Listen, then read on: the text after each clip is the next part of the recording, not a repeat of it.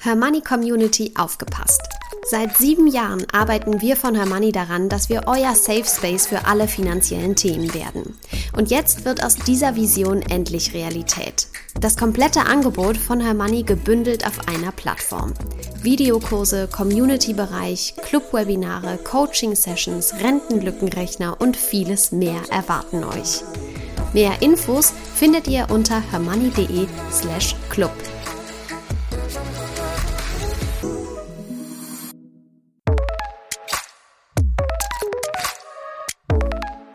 Das Hörmoney einmal eins. Finanzen einfach erklärt mit Simin und Saskia.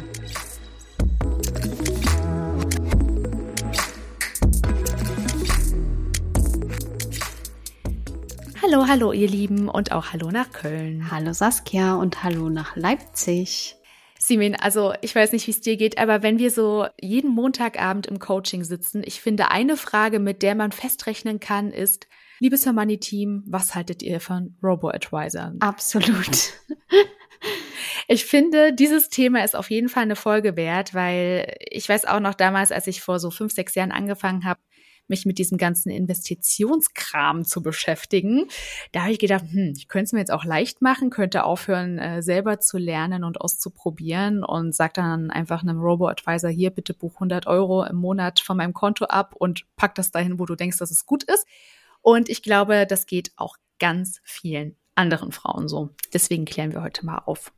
ja, absolut, auf jeden Fall. Also man muss ja sagen, ich kann das total gut verstehen und es ist auch glaube ich, gerade für den Anfang ähm, vielleicht gar keine schlechte Idee, aber für wen das Ganze geeignet ist, da äh, kommen wir gleich noch zu. Vielleicht ganz am Anfang so eine kurze Erklärung für alle, die denken, okay, was ist jetzt ein Robo-Advisor?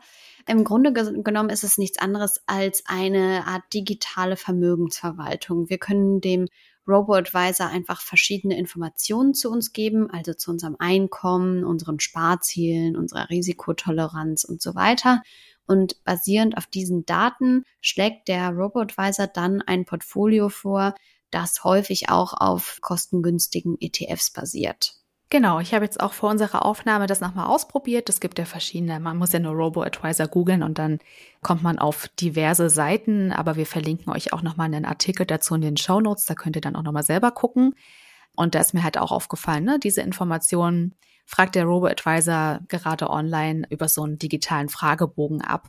Viele Robo-Advisor bieten das halt über die eigene Homepage an und da schließt man dann auch noch keinen Vertrag oder, oder ähnliches ab und man muss jetzt auch nicht irgendwelche Kosten tragen.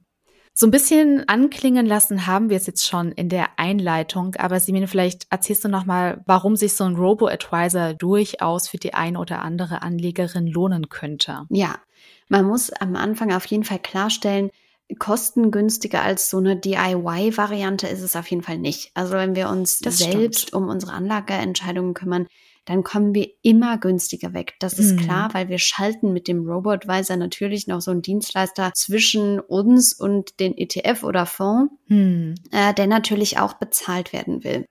Vielmehr ist so ein Robotweiser eigentlich eine Alternative für eine klassische Finanzberatung.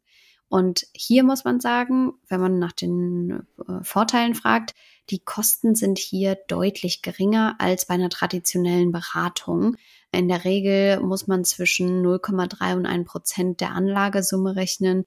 Ich habe mal geguckt, also die meisten bewegen sich so um 1 Prozent. Also es gibt durchaus mhm. auch so 0,3 mal, aber das meiste ist so 0,7 oder mal 1 Prozent, vielleicht auch mal über 1 Prozent. Aber das Gute ist, ein Robotweiser ist im Gegensatz zu den Menschen, also den menschlichen FinanzberaterInnen, rund um die Uhr verfügbar und erlaubt es euch natürlich auch eure Investitionen jederzeit zu überprüfen, anzupassen. Wenn ihr doch mal merkt, äh, ich weiß nicht, ich würde mehr, gern mehr Risiko eingehen oder so, dann könnt ihr das jederzeit auch beim Robo quasi anpassen.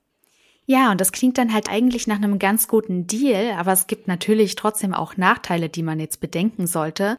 Du hast jetzt die Kosten angesprochen.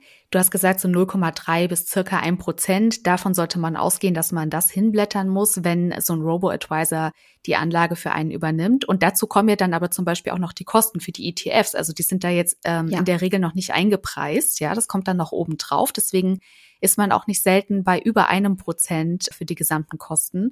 Das solltet ihr auf jeden Fall wissen.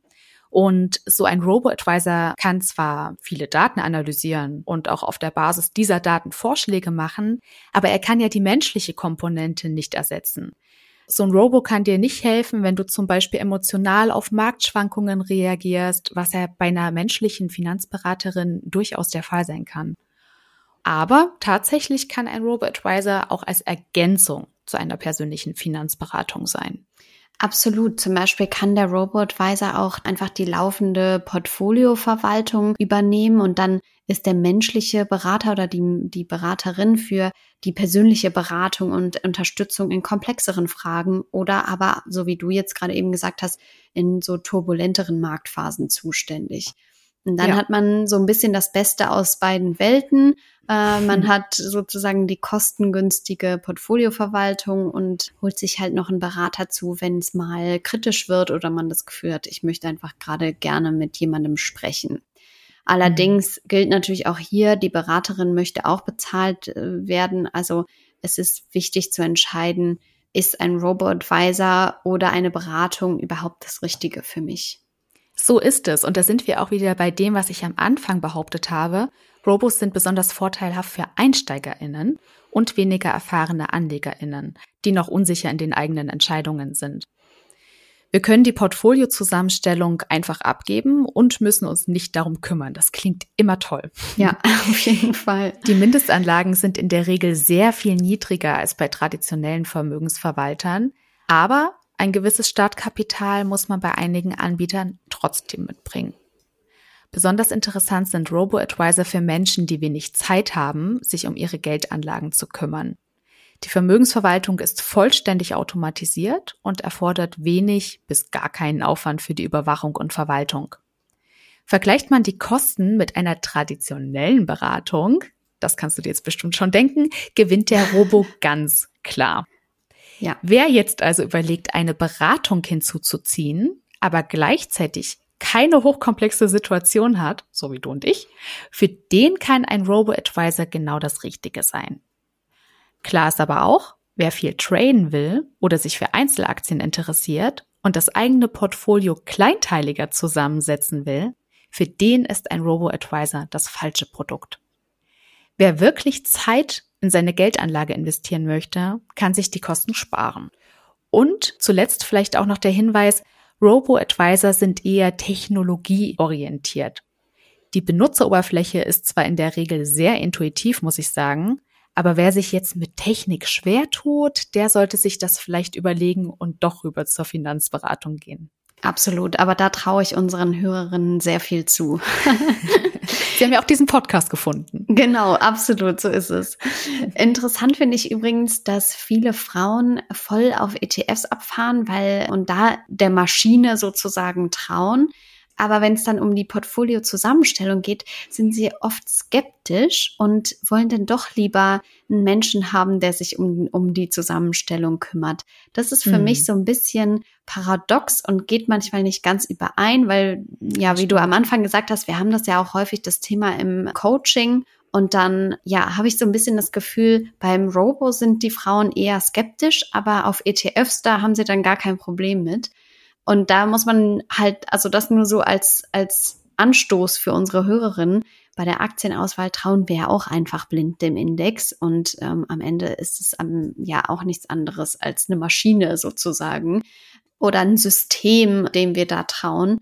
Von daher glaube ich, muss man sich da auch keine Sorgen machen, dass da eben kein Mensch hinter sitzt. Gerade KI ist ja voll im Trend aktuell.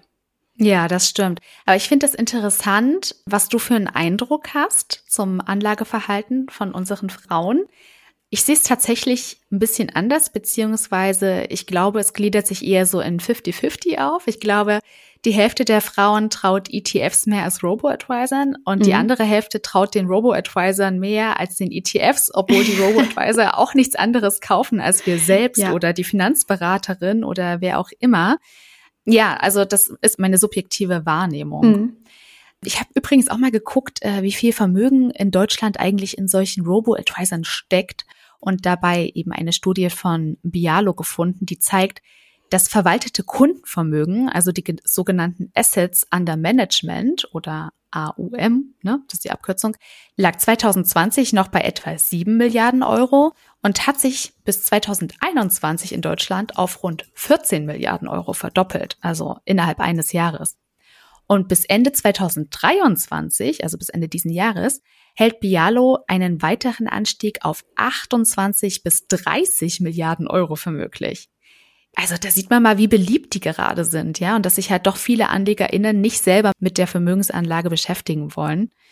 Und wenn ihr euch jetzt fragt, wie finde ich denn einen guten Robo-Advisor, es gibt da mittlerweile circa 40 Anbieter. Also ich denke, da wäre für jeden, der Interesse hat, etwas dabei. Auf jeden Fall. Vielleicht habt ihr sogar von dem einen oder anderen schon mal was gehört. Bekannte Namen sind zum Beispiel Scalable Capital, die haben auch einen Robo-Advisor, Quirion, Whitebox, Visual West, die kennt ihr vielleicht sogar von, von Hermanni, Fintego, Vamo, Easyfolio, Ginmon, Comdirect hat auch einen Robo-Advisor. Und mhm. jeder dieser Robos hat äh, seine eigenen Stärken und Schwächen. Daher lohnt es sich auf jeden Fall, sie zu vergleichen und zu sehen, welcher passt eigentlich am besten zu meinen Bedürfnissen. Genau. Dabei könnt ihr zum Beispiel auf die Kosten achten, die Mindestanlagesumme, aber auch wie euch der Robo von der Aufmachung gefällt. Bietet er Produkte an, mit denen ihr euch anfreunden könnt? Vielleicht sogar nachhaltige Portfolios, falls euch das wichtig ist. Ja, absolut. Ich glaube, damit haben wir ganz gut umrissen, was sind eigentlich Robo-Advisor und für wen könnten sie sich eignen. Wie gesagt, wir verlinken euch gerne noch einen weiterführenden Artikel in den Show Notes. Da könnt ihr auch gerne nochmal euch nähere Details durchlesen. Und ansonsten empfehle ich auf jeden Fall, einfach mal so einen Fragebogen, den du ja am Anfang auch beschrieben hattest, das ja einfach mal für sich so durchzuspielen und vielleicht auch einfach mal verschiedene Angaben zu machen, um zu sehen, was wird mir bei welchen Angaben sozusagen ausgespielt. Damit mhm. kann man ein bisschen spielen und ein bisschen experimentieren. Ansonsten würde ich sagen, wir sehen uns in zwei Wochen wieder. Bis dahin hinterlasst uns gerne eine positive Bewertung. Wir freuen uns immer. Und wenn ihr sonst noch Fragen habt, dann schreibt uns an podcast.hermoney.de. Vergesst nicht, unseren Newsletter zu abonnieren und ansonsten bis in zwei Wochen. Bis dahin.